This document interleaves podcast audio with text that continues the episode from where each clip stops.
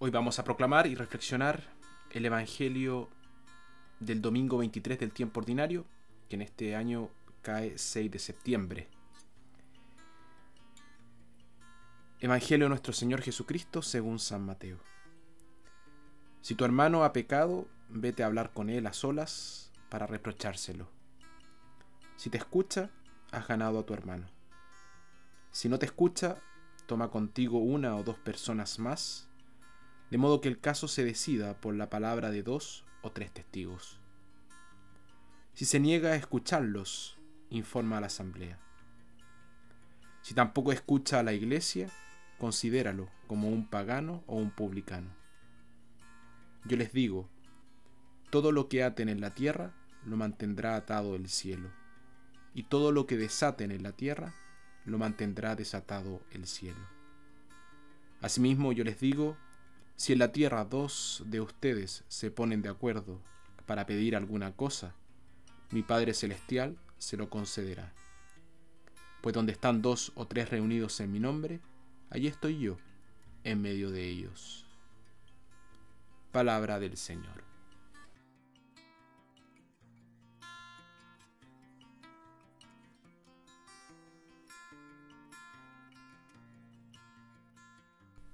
Este domingo el Evangelio plantea una cuestión bastante práctica, y es cómo actuar cuando alguien cercano a nosotros nos trata mal.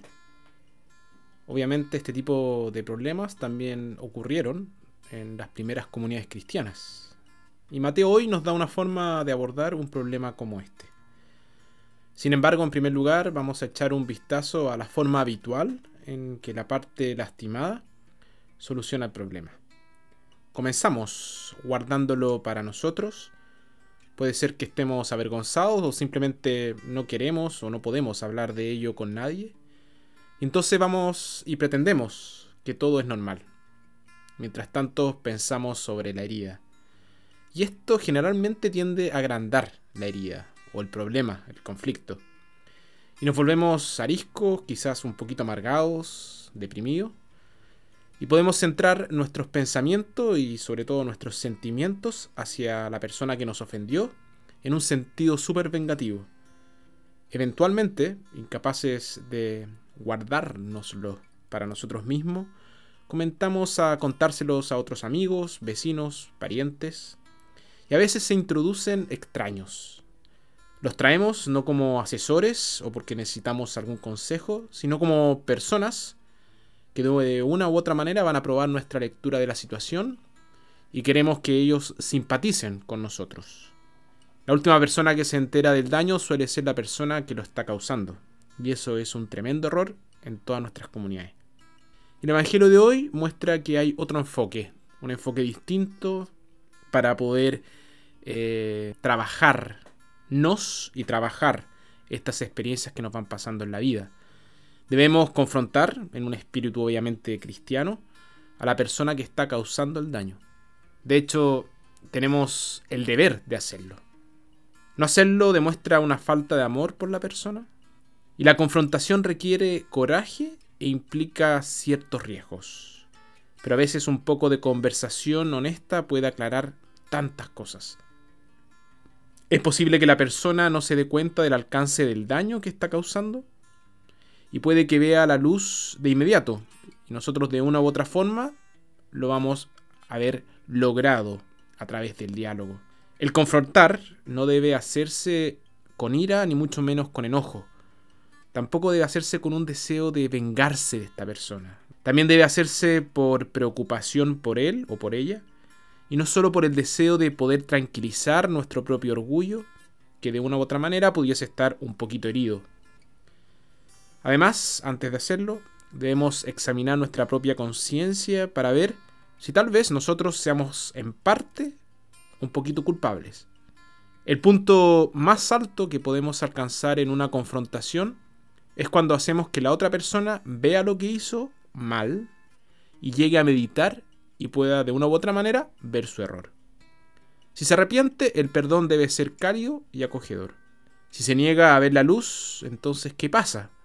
Y deberíamos buscar consejos. Deberíamos conseguir una o dos personas sabias o personas que nosotros le tengamos confianza y poder, eh, a través también del diálogo, de la conversa, poder tomar o poder preguntar por ayuda para poder ayudar a esta otra persona. Si aún así fallamos o si la otra persona no quiere entender, deberíamos ir a la comunidad. Comunidad no tiene por qué significar necesariamente la iglesia a la que vamos o asistimos. Podría significar familia o algún otro grupo de personas preocupadas y obviamente que sean responsables. A personas que le tengamos una cierta confianza. El objetivo del ejercicio no es sumar puntos contra el hermano, sino ayudarlo a enmendar sus caminos y poder reconciliarse con esta persona. Buscar la reconciliación es, según lo que dice Jesús, más importante incluso que ofrecer sacrificio a Dios. Si al final del día la reconciliación resulta ser imposible, entonces el veredicto que hemos llegado, junto con la comunidad, será ratificado por Dios. Pero la reconciliación puede ocurrir y conduce a un gran crecimiento para ambas dos partes. La reconciliación es difícil, pero por eso no se debe dejar de intentar. No hace falta decir que el cristiano orará al respecto para poder reconciliarnos con nuestro hermano. Y creo que la oración dispone a uno a seguir el enfoque que Jesús quiere para esta situación. Vamos a pedirle a este buen Jesús que abra nuestros corazones, que podamos ver a ese otro al que camina junto con nosotros, o a todas esas personas que quizás estemos en cierto conflicto, que podamos perdonarlo. Que podamos ver también en él este rostro de Jesús que está en nuestra comunidad y especialmente en cada uno de nuestros hermanos. Oh buen Jesús, abre nuestros corazones, que podamos sentir tu misericordia, para que nosotros también podamos ser misericordiosos siempre.